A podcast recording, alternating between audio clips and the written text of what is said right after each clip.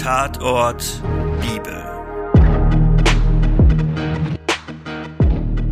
Hallo und herzlich willkommen zum Osterspezial von Tatort Bibel, ein Krimi-Podcast. Wie beim Weihnachtsspezial in einer etwas anderen Form. Normalerweise erzählen wir zu Beginn biblische Kriminalfälle in einer modernen Version als Hörspiel. Heute steigen wir aber zügig ins Expertengespräch ein. Mein Name ist Birgit Görmann und ich bin Diakonin in Rosenheim. Zum Einstieg hören wir heute den Bibeltext zu Judas Verrat in der Übersetzung Der Hoffnung für alle.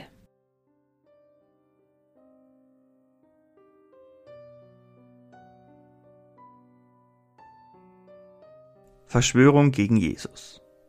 Es waren nur noch zwei Tage bis zum Paschafest und zum Fest der ungesäuerten Brote. Die obersten Priester und die Schriftgelehrten suchten nach einer günstigen Gelegenheit, bei der sie Jesus heimlich festnehmen und umbringen lassen könnten. Sie waren sich aber einig, es darf auf keinen Fall während der Festtage geschehen, damit es nicht zu einem Aufruhr im Volk kommt.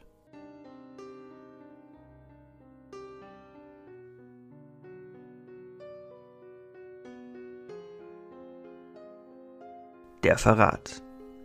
Anschließend ging Judas Iskariot, einer von den zwölf Jüngern, zu den obersten Priestern, weil er Jesus an sie ausliefern lassen wollte. Hocherfreut versprachen sie ihm eine Belohnung. Von da an suchte Judas eine günstige Gelegenheit, um Jesus zu verraten.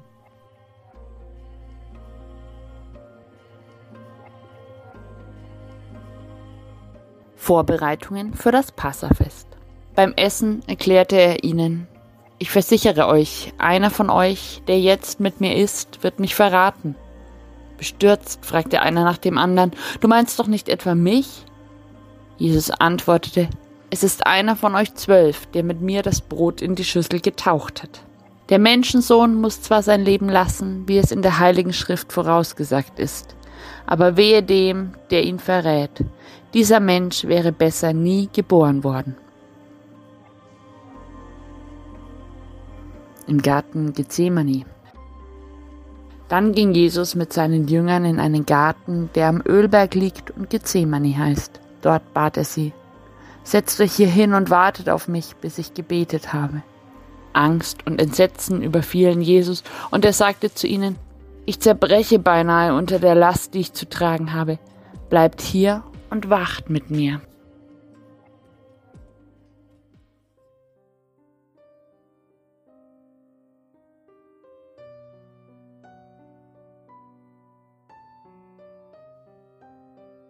Als er zum dritten Mal zu ihnen zurückkehrte und sagte, Ihr schlaft immer noch und ruht euch aus? Genug jetzt, der Verräter ist schon da. Verrat und Verhaftung. Noch während Jesus sprach, kam Judas, zusammen mit vielen Männern, die mit Schwertern und Knüppeln bewaffnet waren. Die obersten Priester, die Schriftgelehrten und die führenden Männer des Volkes hatten sie geschickt. Judas, der Verräter, hatte mit dem Bewaffneten ein Zeichen vereinbart. Der Mann, den ich zur Begrüßung küssen werde, der ist es. Den müsst ihr festnehmen und gut bewacht abführen. Er ging direkt auf Jesus zu. Rabbi, sagte er. Dann küsste er ihn. Sofort packten die bewaffneten Männer Jesus und nahmen ihn fest.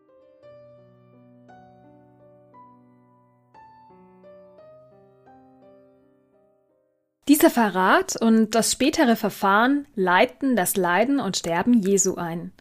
Eine Person spielt dabei eine entscheidende Rolle. Darüber möchte ich heute mit einer Theologin und einem Theologen ins Gespräch kommen. Wie immer ist Pfarrerin Claudia Lotz von der Rosenheimer Apostelkirche dabei. Ich freue mich sehr darüber, dass auch Pfarrer Stefan Radetzky von der Paulusgemeinde in Traunreuth dabei ist. Hallo ihr beiden. Als erstes würde ich gern klären, gibt es historische Belege für Judas und seinen Verrat? Also kann es wirklich so passiert sein? Also historische Belege außerhalb der Evangelien gibt es nicht. Aber die Evangelien sind sich da alle vier tatsächlich sehr einig. Jetzt nicht nur Synoptiker oder nur Johannes, dass Judas vorkommt und einer der Jünger Jesu ist und mit ihm unterwegs ist. Also er ist auch einer der, der erstberufenen Jünger Also die, die Figur an sich ist ja zu allergrößter Wahrscheinlichkeit eine wirklich historische Figur. Auch der Name entspricht der Zeit. Ja, das ist die griechische Form von Jehuda. Was für mich noch den größten Ausschlag gibt, dass es ihn gegeben haben muss und dass die Geschichte am Ende des irdischen Lebens Jesu so passiert sein muss, wie sie beschrieben wird, ist, dass das Setting insgesamt sehr realistisch dargestellt ist. Also sowohl die Ortsangaben sind äh, realistisch von den Entfernungen her, als auch die beteiligten Gruppen und Personen. Da kommt also das Synhedrion, diese, ich sag mal, die jüdische Religionspolizei. Dann gibt es eine Übergabe an die Besatzungsmacht, die eigentlich nur ähm, jetzt das Urteil fällen kann, dass die Juden haben wollen und so weiter. Also dass, dass es Judas gegeben hat und diesen Verrat, das ähm, halte ich für sehr wahrscheinlich. Ja. Braucht es denn den Verrat von Judas für die Dramatik der Geschichte? Also die Passionsgeschichte ist ja ein ziemlich komplexes Geflecht, so aus Beziehungen und vor allem Zuständigkeiten. Also die Juden hängen drin, die Römer hängen drin. Mit Judas hängt auch sogar einer der Jünger mit drinnen in der Geschichte, die er, also den hat Jesus selber ausgesucht. Und alle tragen so ihren Anteil dazu bei, dass Jesus am Ende gekreuzigt wird. Judas ist also eigentlich nur so ein kleines Rädchen in dem ganzen Geflecht. Wenn man ihn rausnehmen würde, ich glaube, da würde der Geschichte nichts fehlen, da wäre immer noch Dramatik genug drinnen. Aber ich glaube, dass es einen tieferen Sinn hat irgendwie, dass der Judas da mit, mit drinnen ist. Also vielleicht, um zu zeigen, dass sogar die engsten Gefährten von Jesus zu Verrätern werden können. Vielleicht öffnet es auch in Richtung zu uns so ein bisschen die Perspektive. Du magst dich noch so nah fühlen, aber irgendwann wirst du auch zum Verräter, aber das kann jederzeit passieren. Also im Sinne von, von dass man seinen ich frage jetzt nach, genau, dass man seinen Glauben mal für etwas anderes verrät oder Jesus damit, damit verrät oder wie meinst du das? Ja, so ähnlich wie bei Petrus. Mhm. Ähm, das ist ja, also es gibt ja Parallelen zwischen Judas und Petrus. Und Petrus sagt ja auch, ja, niemals ähm, werde ich untreu werden. Und dann sagt Jesus, ähm, ehe der Hahn zweimal kräht, wirst du mich dreimal verraten. Und mei, also keiner von uns ist davor gefeit. Ähm, wir sind alle nicht perfekt. Und das sieht man an dem Judas sehr, sehr gut, finde ich. Genau, gerade Judas und Petrus sind ja so eigentlich so zwei totale Kontrastfiguren, ja. Petrus der Fels und Judas der Verräter, ja. Ja, und beide scheitern. Also der eine auf der anderen Seite vom Pferd, der andere da. Mhm.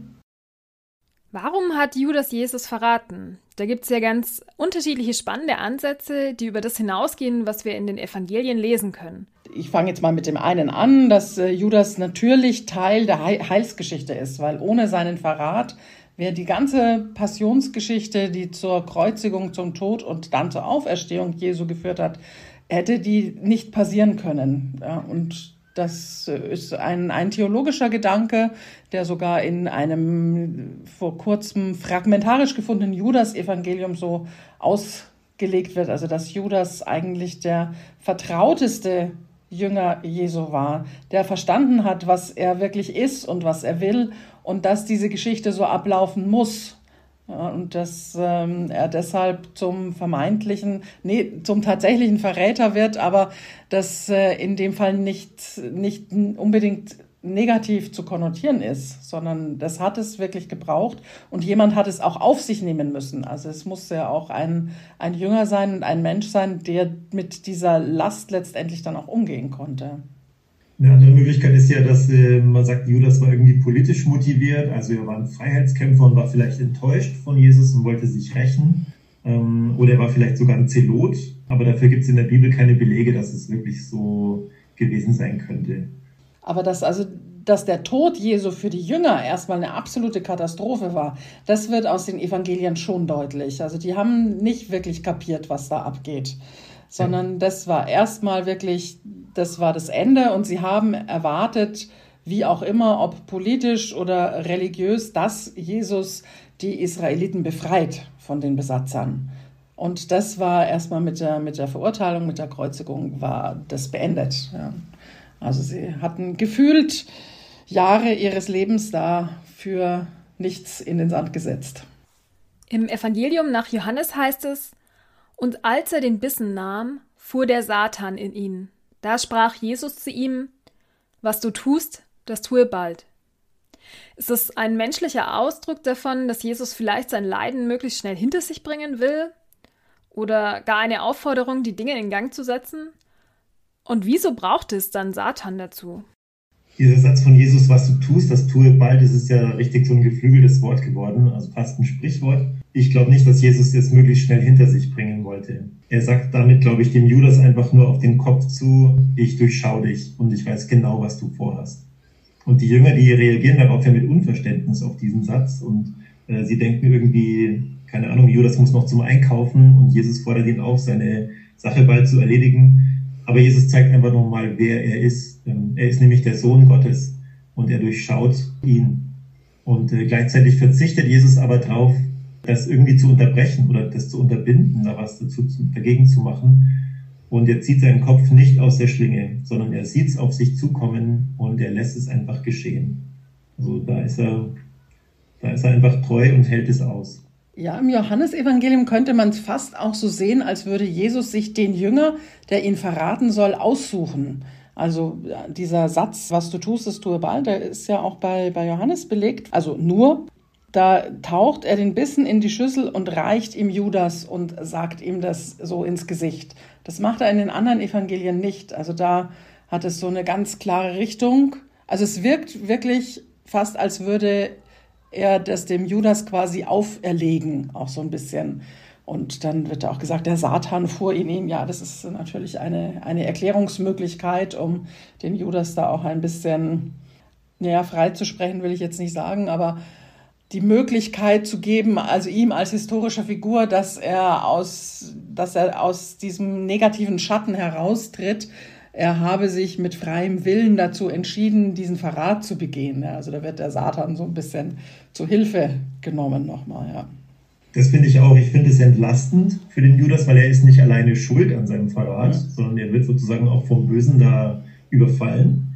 Aber man kann es auch als eine Dämonisierung sehen. Also, dass das Neue Testament ihm nochmal den Stempel aufdrückt. Also, das ist wirklich sehr böse und auch vom Teufel motiviert. Und es ist auch nochmal eine Verurteilung. So rum kann man es auch verstehen. Absolut, ja. Ich sage ja immer, den Teufel braucht es gar nicht. Also wir Menschen erledigen unseren Kram schon alleine und äh, bringen alles zum Umkippen. Ähm, es ist oft nur eine Ausrede. Ja, der große Durcheinanderwerfer. Im Matthäusevangelium erhängt sich Judas nach der Tat. Gibt es da irgendwelche Nachweise dafür? Oder ist es vielleicht auch eher eine symbolische Handlung? Also, es ist Matthäus und ich gehe stark davon aus, dass es eine symbolische Handlung ist, ähm, auch weil es Matthäus ist und weil er, ich sag mal, der will immer die Geschichten abschließen. Es braucht einen Anfang und es braucht ein Ende. Das ist wie im Märchen, wenn dann der Wolf geschlachtet wird oder aufgeschlitzt wird. Dieser Judas, der muss sozusagen zum Ende gebracht werden. Wir brauchen da einen Abschluss und dann gibt es da auch einen seelischen Frieden, dass quasi das Böse nicht besiegt ist, sondern sich selbst besiegt hat, indem er sich erhängt. Es gibt in den ersten zwei Jahrhunderten mehrere Geschichten, die auch kursieren zum Tod des Judas. Also einmal die Selbstmordgeschichte von Matthäus. Dann im Johannesevangelium ist es so, dass der Judas auf einen Acker geht, den Blutacker, den er glaube ich, mit den 30 Silberlingen sich gekauft hat und dann stürzt und dann, dann reißt es ihm den Leib auf und alle Eingeweide, äh, ja, genau, liegen da offen. Es gibt aber auch eine jüdische Tradition, wo Judas weiter erzählt wird als ja, so ein gebrochener Mann, der an Krankheiten leidet. Und das ist, glaube ich, eine, eine Erzähltradition, ein Narrativ aus dem zweiten Jahrhundert, das ganz offensichtlich die anderen beiden Narrative überhaupt nicht mit aufnimmt.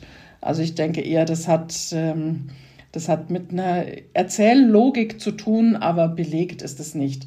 Was man sagen kann, ist, er taucht überhaupt nicht mehr auf danach. Also er ist im, aus dem Kreis der Jünger, ist er raus.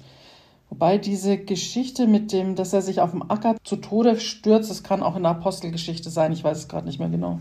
Ich glaube, es ist in der Apostelgeschichte, nicht bei Johannes. Da wird dann auch die Nachwahl des zwölften Apostels berichtet. Also sein Platz ist dann wirklich leer. Jesus wird in der Passionsgeschichte, gerade im Garten, ja sehr menschlich, mit allen zugehörigen Gefühlen in so einer Situation dargestellt.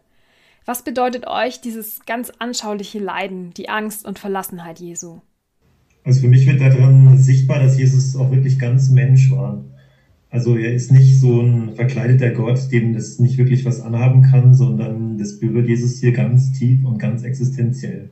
Ich glaube, dass er wirklich verzweifelt ist Ja, das geht mir auch so. Also einerseits stellt es mir Jesus quasi als den Bruder, wie wir ihn oft nennen, nochmal mehr an die Seite und andererseits ist es etwas, was mich auch ein bisschen verunsichert, weil natürlich ist Gott und Mensch zugleich und hier, hier fehlt Gott irgendwie ganz. Ja, also er hat, hat offensichtlich in dem Moment diese Sicherheit, dieses Bewusstsein verloren, dass er da so in die, in diese menschliche Verzweiflung, die jeder Mensch irgendwie kennt, dass er da so ja reingesogen wird. Aber hat beides. Also für mich ist es ambivalent. Ja. Es hat einmal dieses tröstliche, ja, der hat es erlebt, was es bedeutet, verzweifelt zu sein und keinen Ausweg mehr zu sehen. Und andererseits auch so dieses, diese brüchige Göttlichkeit, ja. so ein bisschen. Ja, es ist fast, als ob er diese, am Kreuz sagt ja Jesus, äh, mein Gott, mein Gott, warum hast du mich verlassen? Als ob das da schon beginnt. Also nicht erst am Kreuz, sondern schon am Vorabend im Garten Gethsemane. Da verschwindet für ihn Gott sozusagen. Also er kann ihn nicht mehr spüren, ist schon weg. Und da sagt ja Jesus auch, ähm, Herr, wenn du willst, lass diesen Kelch an mir vorübergehen, aber nicht mein Wille, sondern dein Wille geschehe. Aber Jesus hofft vielleicht schon, dass es noch anders ausgehen könnte, als es sich abzeichnet. Ja, also ganz Angst, ähm, Verzweiflung, Verlassenheit spürt man deutlich. Ja, und auch eben da diese, diese symbolische Verlassenheit, wo die Jünger, die ihn begleiten, die er bittet, mit ihm zu wachen und zu beten, ständig einschlafen. Auch was sehr Bildliches und Eindrückliches für mich. Ja. Vielen Dank euch beiden. Das waren einige Gedanken zu den theologischen Aspekten. Und wir wollen auch wieder einige juristische Fragen beantworten. Dazu spreche ich mit Rechtsanwalt Abusa Erdogan.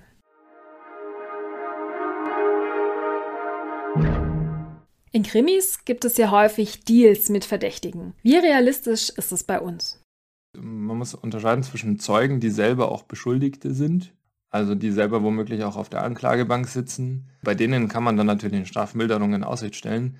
Und wer nur als Zeuge, also als jemand, der einen bestimmten Vorgang beobachtet hat oder was wiedergeben kann zu einem Tathergang, aussagt, der ist per se mal verpflichtet, die Wahrheit zu sagen. Für den gibt es auch keinen Grund, den zu bezahlen oder eine Milderung in, Aussicht zu stellen, weil der per se ja die gesetzliche Pflicht hat, einfach die Wahrheit zu sagen. Und wenn es einen Zeugen gibt oder jemanden, der einen bestimmten äh, Vorgang beschreiben kann, der gleichzeitig aber Beschuldigter ist oder auf der Anklagebank sitzt, womöglich, bei dem muss man Folgendes sagen. Als Beschuldigter muss man ja nie aussagen, es ist ein rechtsstaatlicher Grundsatz, dass man nicht verpflichtet ist, sich selber zu bezichtigen oder zu einem bestimmten Tathergang, an dem ich womöglich auch eine Strafe kassieren könnte oder wo ich mich selber strafbar gemacht habe, dass ich da zur Aufklärung beitrage. Aber das, was ja auch aus dieser Frage rauskommt, äh, ich kann natürlich, wenn ich dem Staat bei der Aufklärung helfe und reinen Tisch mache, kann ich davon profitieren. Weil die Strafgesetze, gegen die ich verstoße oder die Straftatbestände, die sagen ja dann immer,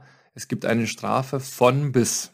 Es ist ja nie so, dass man sagt, ein Diebstahl wird bestraft mit drei Jahren, sondern das heißt immer bis zu fünf Jahren oder Geldstrafe. Und dieses bis zu fünf Jahre ist ja dehnbar. Und da sagt das Gesetz, da gibt es bestimmte Kriterien und Faktoren, die man berücksichtigen kann als Richter, um dann eine Strafe zu bilden. Da gibt es aber auch keine Vorgabe für die Gewichtung. Das ist sozusagen das Hoheitsgebiet des Richters. Der darf entscheiden, welche Strafe er dann am Ende ausspuckt, aber er muss das an bestimmten Faktoren festmachen. Und eine dieser Faktoren kann eben auch sein, ob ich zum Beispiel Aufklärungsarbeit leiste. Also bei manchen Straftatbeständen, gerade im Bereich zum Beispiel der Drogendelikte, ist das fest vorgeschrieben im Gesetz. Bei anderen Delikten ist es vielleicht jetzt nicht unmittelbar mit diesem Straftatbestand in Kombination gesetzt, aber es gibt diese allgemeine Vorschrift im Strafgesetzbuch, die sagt, dass man einen minderschweren Fall annehmen kann. Da spielt natürlich die Aufklärungsarbeit eine Rolle, ob ich in diesem minderschweren Fall bin oder bei der Strafzumessung ganz einfach, wer sich kooperativ zeigt, wer dem Staat hilft, da reinen Tisch zu machen, auch vielleicht andere Mittäter überführt, der kann durchaus davon profitieren und der wird sicherlich auch milder bestraft werden als dass der Täter ist, der zum Beispiel mauert und nichts preisgibt. Eine mildere Strafe, aber ganz straffrei kommt man doch nicht davon, oder? Ja, das hängt immer so ein bisschen äh, davon ab. Also pauschal kann man das jetzt nicht sagen. Es gibt sicherlich denkbare Konstellationen oder Fälle, wo bestimmte Taten, beispielsweise es wird im Versuchsstadion abgebrochen. Man vollendet die Tat nicht, es bleibt beim Versuch und einer der Täter bricht ab und geht sogar noch zur Polizei und verhindert beispielsweise, dass diese Tat eintritt. Dann ist der, der sich nur wegen diesem Versuch theoretisch strafbar gemacht hätte, der zurückgetreten ist, der auch noch Arbeit leistet, dass es nicht zur Vollendung kommt, der kommt dann natürlich straffrei raus und derjenige, der diesen Versuch zwar nicht mehr weiterverfolgen konnte, weil einer abgebrochen hat, aber auch nichts anderes mehr beigetragen hat, der ist unter Umständen dann strafbar. Das muss man immer im Einzelfall betrachten. Der Grundsatz ist allerdings, wer Aufklärungsarbeit leistet, der kriegt natürlich einen Bonus. Das muss man im Einzelfall dann berücksichtigen. Natürlich spielen dann auch Vorstrafen eine Rolle oder welchen Tatbeitrag hatte man. Das kann man nie pauschal sagen. Kann man, kann nicht sagen, jemand, der Aufklärungsarbeit leistet, kriegt automatisch ein Zehntel weniger Straf. Aber tendenziell ist das positiv zu berücksichtigen. Und ist es wirklich realistisch, dass man auch bezahlt wird vom Staat für Hinweise? Also man muss da, das äh, ist auch richtigerweise unterschieden worden zwischen ähm, Leuten unterscheiden, die für den Staat arbeiten, die für die Strafverfolgungsbehörde arbeiten und zwischen jenen, die sozusagen mit dem Staat nichts zu tun haben, aber Aufklärungsarbeit leisten sollen. Wenn der Staat letztere bezahlt und sie sozusagen äh, zu seinen Gehilfen macht, dann geht das erstmal nicht, oder zumindest muss man das Ganze an dem Grundsatz messen, das ist ja auch ein rechtsstaatliches Prinzip des fairen Prozesses oder des, des fairen Umgangs. Das ist in der Europäischen Menschenrechtskonvention niedergelegt, das ist bei uns im Grundgesetz niedergelegt. Ähm, wenn der Staat Fallen stellt äh, oder zum Beispiel jemanden aus dem persönlichen Umfeld des Täters oder des Beschuldigten äh, bezahlt, besticht äh, oder instruiert, Instruieren geht, instruieren ist erlaubt, aber jetzt zum Beispiel bezahlen, das kann dann schon sehr, sehr, sehr starke Probleme in einem Verfahren bringen. Und äh, wenn dann ein Gericht auch entscheidet, dass das gegen den Fairness-Grundsatz widerspricht, und wie gesagt, der ist ja in der Europäischen Menschenrechtskonvention verankert, das ist jetzt nicht eine einfache, ein einfaches Prinzip oder ein einfaches Gesetz, sondern das ist schon sehr hoch aufgehängt, dann kann dieses Beweismittel unter Umständen nicht verwertet werden. Aber bei manchen öffentlichen Fahndungsaufrufen wird ja doch Geld geboten. Wieso geht das da dann? In dem Fall ist es dann tatsächlich möglich. Man muss das im Einzelfall berücksichtigen. Was sicherlich schwierig wird, ist, in die unmittelbare Privatsphäre des Täters einzugreifen, indem ich jemanden ganz klar mit einem finanziellen Vorteil oder mit einer finanziellen Aussicht ausstatte und sage, geh zum Täter und sorg dafür und dafür und dafür oder dass er die und jene Aussage dir gegenüber macht und dann ähm, verwerten wir das. Das wird problematisch werden. Aber diese Fahndungsaufrufe, die da sehr abstrakt sind, man einfach Leute aufruft, nur das mitzuteilen, was sie auch tatsächlich wissen, also ohne eine konkrete Instruktion, das ist nochmal was anderes rechtsstaatlich, als wenn ich jemanden sage, ich bezahle dich, gehe zum Täter, führe mit dem ein Gespräch hierüber und darüber und komme dann zurück und dann verwerten wir diese Aussage. Auf den Fall Judas bezogen, so etwas wäre tatsächlich heute somit auch möglich? Bei Judas ist es ja nicht so, dass der im Auftrag des Königs sich da einschmuggelt und versucht, da Infos zu beschaffen. Selbst da würde man dann wahrscheinlich übergehen und sagen, okay, das wäre eher dem Verfassungsschutzrecht, also der präventiven Staatspolizei unterzuordnen, sondern der geht ja zum Staat oder zum König als Privatmann und sagt, hey, ich hätte da ein paar Infos für dich aus seinen eigenen Motiven oder Interessen heraus. Ob wir das jetzt gut oder schlecht finden, ist egal, aber der bietet sich dem Staat an. Man muss unterscheiden zwischen Geheimdienst und zwischen Strafaufklärung. Und da sind dann unterschiedliche Folgen gekoppelt, aber ja, das wäre möglich. Man geht aber per se bei diesen beiden V-Leuten davon aus, dass die sozusagen vom Staat beauftragt wurden. Also das heißt, die müssen sich an die Vorgaben halten, die ihnen das Gesetz auch gibt.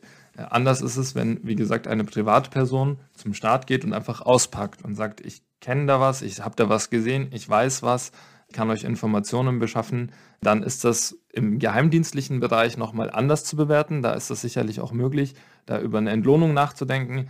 In Sachen Strafverfolgung wird es etwas schwieriger. Also bei der Strafverfolgung geht es ja konkret darum, dass man Individualschutz, Rechtsschutz hat. Der Täter ist ja auch Individuum und der hat auch seine Rechte. Hingegen, wenn man zum Beispiel eine Partei beobachtet oder eine bestimmte Gruppierung beobachtet, die politisch agiert, da gibt es keinen Individualrechtsschutz. Vielen Dank, Abu. Das war unser Osterspezial und vorerst leider auch die letzte Folge unseres Podcasts. Mit acht Folgen haben wir die biblische Zahl der Vollkommenheit bereits überschritten. Besser kann der Zeitpunkt also fast nicht sein. Bisher waren gut 2500 Zuhörerinnen und Zuhörer dabei. Im Namen des ganzen Teams bedanke ich mich noch einmal herzlich Kritik und Anregungen auch zu dieser Folge gerne an tatort.bibel.web.de. Und damit sage ich alles Gute und vielleicht irgendwann auf Wiederhören.